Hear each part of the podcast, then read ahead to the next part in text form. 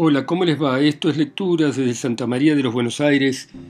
Esta ciudad acá, misteriosa, ¿no? En este continente tan loco, tan, donde pasan cosas tan raras todo el tiempo. Y vamos a continuar leyendo a nuestro lobo estepario de Hermann Hesse, Harry Haller, este hombre incapaz de amarse así y condenado a la soledad. Y continúa de esta manera. Pero ahora es tiempo de que deje de lado mis ideas y hable de la realidad. Lo primero que logré saber de Harry Haller, en parte por mi propia capacidad de espionaje y en parte por observaciones que hizo mi tía, estaban relacionadas con su manera de vivir. Era un hombre de libros y de ideas. No ejercía ninguna profesión práctica, eso se veía instantáneamente. Se pasaba en la cama mucho tiempo. A veces se levantaba antes del mediodía y así como estaba, con su pijama, iba del dormitorio al escritorio. Este escritorio, grande y amable, con dos ventanas, ya a los pocos días tenía un aspecto muy diferente a la época en que había sido habitado por otra gente. Se había ido llenando de cosas, y con el tiempo se llenaba cada vez más. Cuadros colgados en las paredes o dibujos clavados, a veces imágenes que había recortado de revistas, todo eso cambiaba con frecuencia. Un paisaje septentrional, fotos de una pequeña ciudad de campo de Alemania, evidentemente tal vez el pueblo natal de Haller, colgaban allí y entre ellas había acuarelas de colores brillantes, de las cuales mucho después supimos las había pintado él mismo. También estaba el retrato de una muchacha muy bonita y joven. Durante un tiempo estuvo colgado en la pared un Buda. Fue reemplazado después por una reproducción de la escultura La Noche de Miguel Ángel y más adelante por un retrato de Mahatma Gandhi. Había un gran armario que estaba lleno de libros, pero también había libros por todas partes en el escritorio antiguo, sobre las mesas, sobre las sillas, en el diván, en el suelo, libros con señaladores de papel entre las hojas que continuamente cambiaban. Día a día había más libros, pero no solo traía grandes cantidades de las bibliotecas, sino que frecuentemente recibía paquetes por correo. El hombre que vivía en ese cuarto tenía que ser un erudito, y con un erudito venía bien el humo de tabaco que todo lo envolvía, la punta de los cigarros, los ceniceros que se veían por todas partes. Sin embargo, una gran parte de los libros no eran de contenido científico. La inmensa mayoría eran obras de poetas de todos los países y de todos los tiempos. Durante bastante tiempo estuvieron sobre el diván donde él se pasaba acostado días enteros los gruesos tomos de una obra cuyo título era Viaje de Sofía, de Meme la Sajonia, de fines del siglo XVIII. Una edición completa de Goethe y otra de Jean Paul, al parecer las usaba mucho, lo mismo que frecuentaban Novalis y también Jacobi, Lessing y Lichtenberg. Algunos tomos de Dostoyevsky estaban llenos de papeles con notas. En la mesa grande, entre libros y cosas escritas, frecuentemente había un ramo de flores, y ahí también se podía encontrar una caja de pinturas, que sin embargo estaba siempre sucia por el polvo. Al lado, los ceniceros, y no puedo menos que nombrar también un montón de botellas y de bebidas de toda clase. Había una botella recubierta de una funda de paja que era de vino tinto italiano que él compraba en una tienda cerca. A veces también se veía una botella de Borgoña, así como otra de Málaga y una botella de Kirsch, la que vi vaciarse por completo en muy poco tiempo. Desaparecer luego en un rincón de la habitación para cubrirse de polvo, sin que el resto del contenido continuara menguando. No me voy a justificar del espionaje que hacía, y tengo que confesar también abiertamente que en los primeros tiempos todos estos signos de una vida desordenada y sin freno, aunque llena de inquietudes de espíritu, me produjeron desconfianza y cierto desprecio. No soy solo un hombre burgués y de vida regular. Aparte soy no fumador y no bebo alcohol. Y aquellas botellas en el cuarto de Haller me gustaban mucho menos que todo el pintoresco desorden restante. Al igual que con el trabajo y el sueño, el forastero también vivía de una manera caprichosa y desigual en lo que se refería a las bebidas y a las comidas. Había días en que apenas salía a la calle y que ah, fuera del desayuno no tomaba nada. Frecuentemente encontraba a mi tía como único resto de alguna comida suya una cáscara de banana en el piso. Otros días comía en restaurantes, a veces elegantes y buenos, pero otros días en pequeñas tabernas de las afueras. Su salud no debía ser buena. Aparte que tenía dificultad en sus piernas, con lo que a veces le costaba gran trabajo subir la escalera, parecía sufrir de alguno que otro achaque y una vez, de pasada, dijo que ya hacía años que no dormía bien y que no digería bien la comida. Yo achacaba todo, principalmente a su afición a la bebida. Más adelante, cuando alguna vez fui con él a alguno de sus cafés y bares, veía como a menudo tomaba el vino muy rápido y de manera caprichosa, pero la verdad es que borracho no llegué a verlo nunca, ni tampoco nadie lo ha visto. Nunca voy a olvidar nuestro primer encuentro personal. No nos conocíamos más que como suelen conocerse vecinos de un cuarto en una casa que alquila cuartos. Un atardecer volvía de mi trabajo y para mi asombro encontré a Haller sentado en el descanso de la escalera entre el primero y el segundo piso. Se había sentado en el último escalón y se corrió un poco para que pudiera pasar. Le pregunté si se sentía mal y me ofrecí a acompañarlo hasta arriba. Él me miró y observé que lo había despertado de una especie de letargo. Despacio empezó a sonreír con esa sonrisa penosa y bella con la que me he atormentado tantas veces. Luego me pidió que me sentara a su lado. Le di las gracias y dije que, no tenía la costumbre de sentarme en la escalera delante de las habitaciones de los demás. Tiene usted razón, es verdad, dijo, y sonrió más aún. Pero espere un momento, porque le quiero enseñar por qué tuve que quedarme sentado acá un rato. Y al decir esto señaló al espacio delante del cuarto del primer piso donde se alojaba y vivía una viuda.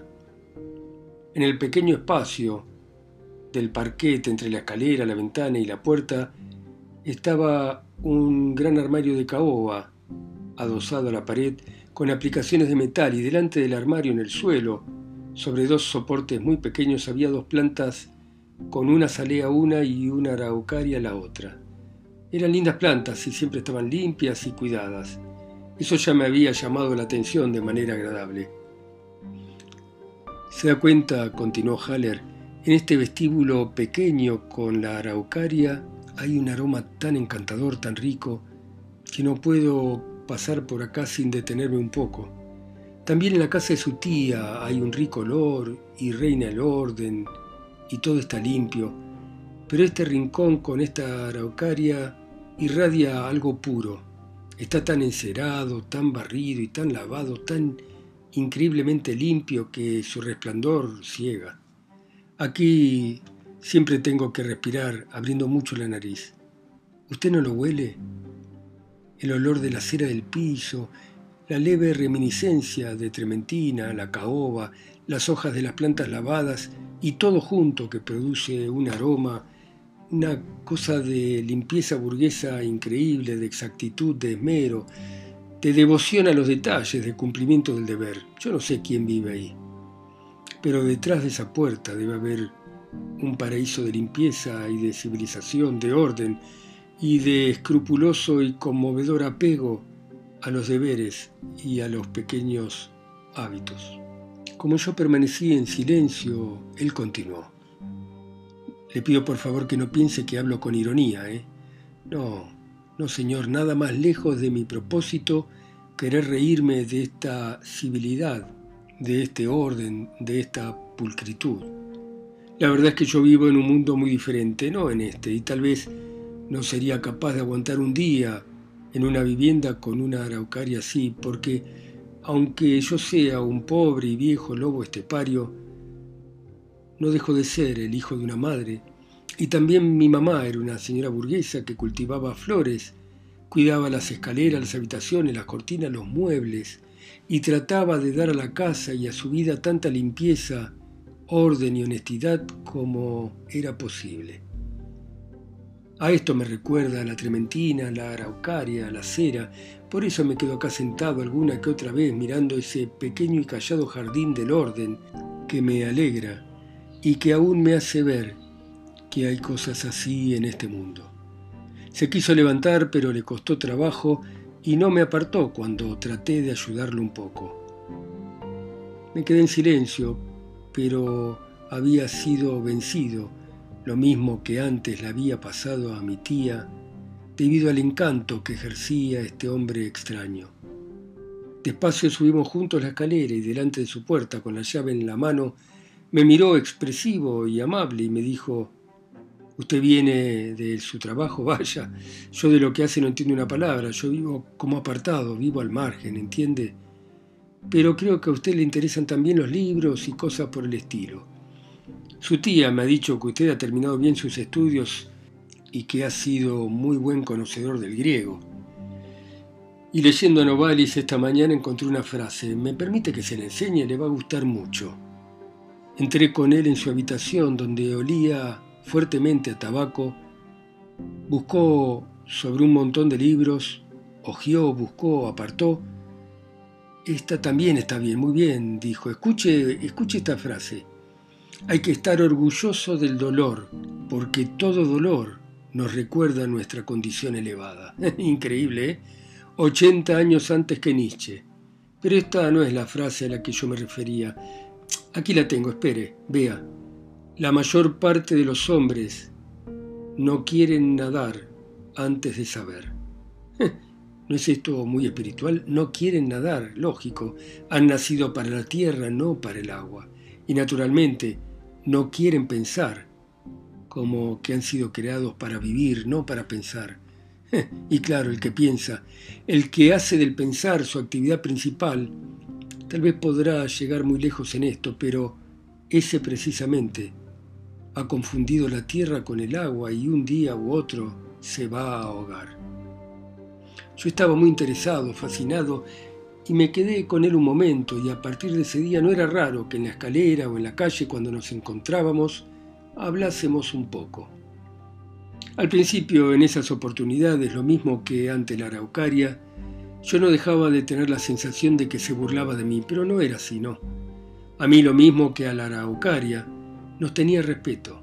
Estaba tan convencido de su aislamiento, de su nadar en el agua, de su desarraigo, que sin un poco de sarcasmo podía llegar a veces a entusiasmarse ante cualquier acto común de la vida burguesa cotidiana. Por ejemplo, la puntualidad con la cual yo iba a mi oficina, o la expresión de un criado o de un conductor de tranvías. En un principio todo eso me parecía ridículo y exagerado, una especie de bohemia o de extravagancia señorial, una cosa sentimental artificial. Pero tuve que ver desde su espacio vacío, desde su modo extraño y su actitud de lobo estepario, que él admiraba nuestro pequeño mundo burgués y que lo amaba, como a lo lejano e imposible de llegar, como a lo seguro y a lo firme, como a la paz y al hogar, hacia los cuales no había camino para él.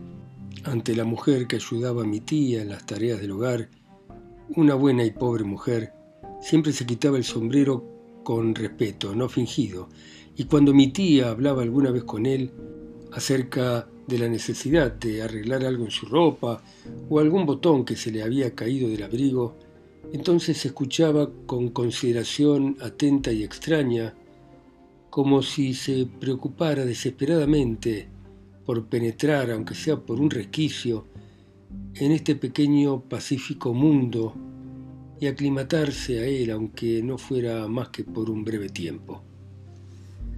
Ya en nuestra primera conversación ante la Araucaria, se llamó a sí mismo lobo estepario. Y esto me molestó, me sorprendió, pero me molestó bastante. ¿A qué venía esa expresión? Pero terminé por darle valor a esa palabra, no solo por costumbre, sino que pronto, entre mis pensamientos, yo no nombraba más a aquel hombre de otra manera que como el lobo estepario. Y aún hoy no sabría encontrar otra forma más justa para llamarlo. Un lobo estepario perdido entre nosotros, en una ciudad, en medio de los rebaños. No podría presentar otra metáfora más convincente, ni a su aislamiento, ni a su inquietud, ni a su carácter rudo, ni a su nostalgia por un hogar que no tenía. Un día lo pude observar durante toda una velada en un concierto sinfónico donde para mi sorpresa estaba sentado cerca de mí sin que él se diera cuenta. Al principio tocaron algo de Händel, una música hermosa, noble, pero el lobo estepario estaba en su asiento, ensimismado, sin conexión con la música o con lo que lo rodeaba, estaba extraño, solitario, ausente, sentado con una expresión fría, pero llena de preocupación mirando la nada. Luego tocaron otra pieza, una pequeña sinfonía de Friedemann Bach, y entonces noté asombrado cómo a los pocos compases el lobo estepario empezaba a sonreír y se entregaba, cómo se reconcentró dentro de sí y durante quince minutos se lo vio tan dichosamente abstraído y entregado a ensueños tan hermosos que yo le prestaba más atención a él que a la música. Cuando esa pieza terminó, despertó, se enderezó, hizo un gesto de levantarse y pareció que se quería ir, pero se quedó sentado y escuchó hasta la última parte unas variaciones de Néjar, una música que muchos la consideran como algo fatigoso y lánguido. Y también el lobo estepario, que al principio todavía había escuchado atentamente y había puesto buena voluntad, se volvió a extraviar, metió sus manos en los bolsillos, se reconcentró en sí, pero ahora no estaba feliz, ni en sueños, sino irritado, triste, y su cara estaba otra vez lejos, gris, apagada, dando la impresión de un viejo enfermo y descontento. A la salida del concierto lo volví a ver en la calle y lo seguí. Metido dentro de su gabán, caminaba cansado y sin gana en dirección a nuestro barrio, pero se paró ante un pequeño restaurante pasado de moda. Con indecisión miró el reloj y terminó por entrar. Seguí un impulso que sentí en el momento y entré detrás de él. Allí estaba sentado en una modesta mesa del café. La camarera lo saludó igual que la encargada, como un parroquiano conocido. Yo también saludé y fui a sentarme al lado de él. Estuvimos allí una hora, y mientras yo tomé dos vasos de agua mineral, él se hizo servir medio litro y luego un cuarto más de vino blanco. Yo dije que había estado en el concierto, pero él no habló del tema. Leyó la etiqueta de mi botella y me preguntó si quería tomar vino, a lo que él me invitaba. Cuando le dije que nunca bebía vino, puso una vez más su cara irremediable y dijo, eh, usted tiene razón. Yo también viví en continencia muchos años y ayuné mucho tiempo, pero estoy otra vez bajo el signo de Acuario, que es un signo húmedo y oscuro. Y cuando en broma tomé esta alusión y le dije cuán poco probable me resultaba que precisamente él creyese en astrología, adoptó de nuevo un tono muy cortés, ese tono que a veces me molestaba y dijo, exactamente, por desgracia tampoco en la astrología puedo creer. Me despedí, salí y él no volvió a casa hasta muy tarde, pero su paso era el de costumbre y como siempre no se fue a la cama enseguida. Yo esto lo oía perfectamente desde mi cuarto vecino así que aún se entretuvo en su escritorio como una hora entera con la luz encendida. Tampoco pude olvidar otra tarde. Yo estaba solo en casa, mi tía había salido y llamaron a la puerta, y cuando abrí me encontré con una mujer joven y muy linda, y al preguntarme ella por el señor Haller la reconocí. Era la muchacha de la fotografía del cuarto de Haller. Le mostré la puerta y me fui. Ella estuvo un rato arriba, pero pronto se iba a bajar la escalera y salieron animados y contentos, conversando de muy buen humor. Me extrañó mucho que el ermitaño tuviese un amante joven, guapa, elegante, y de nuevo mis suposiciones sobre él y su vida se me volvieron confusas. Pero antes de una hora regresó a casa solo, con su paso triste, pesado, subió con dificultad la escalera y estuvo largas horas en su escritorio, paseando de un lado a otro despacio, exactamente lo mismo que un lobo en su jaula. Toda la noche, casi hasta por la mañana, hubo luz en su cuarto. Sobre estas relaciones la verdad es que no sé nada y solo quiero agregar que otra vez lo vi junto a la misma señora en una calle de la ciudad. Iban del brazo y a él se lo veía feliz. Me volvió a admirar la gracia y hasta la ingenuidad que a veces podía tener su cara preocupada y solitaria, y entendía a esa mujer, y también entendí la simpatía de mi tía por este hombre. También aquel día volvió por la noche triste y, daba lástima. Me lo encontré en la puerta de calle. Llevaba debajo del abrigo, como otras veces, una botella de vino italiano y con ella estuvo sentado medianoche arriba en su cueva. Me daba lástima. Qué vida tan desolada, impotente y perdida era la del lobo estepario. Bien, ya se habló bastante. No se necesitan más cuentos, narraciones o informes para indicar que el lobo estepario llevaba la vida de un suicida. Y sin embargo no creo que se quitara la vida en esa ocasión en que, de pronto y sin despedirse, después de abandonar todo lo que tenía pendiente, un día abandonó nuestra ciudad y desapareció. No hemos vuelto a oír nada más de él. Y aún conservamos algunas cartas que llegaron a esta dirección. No dejó otra cosa más que un manuscrito que compuso durante su estancia acá y que con pocos renglones me dedicó a mí con la observación de que podía hacer con él lo que yo quisiera. Bueno, muy bien. Dejamos por ahora acá a nuestro protagonista y al lobo estepario, que ahora ha desaparecido dejando un manuscrito y seguiremos mañana. Ustedes en sus países, ciudades, continentes o islas y yo acá solo y lejos, en Santa María de los Buenos Aires. Hasta mañana.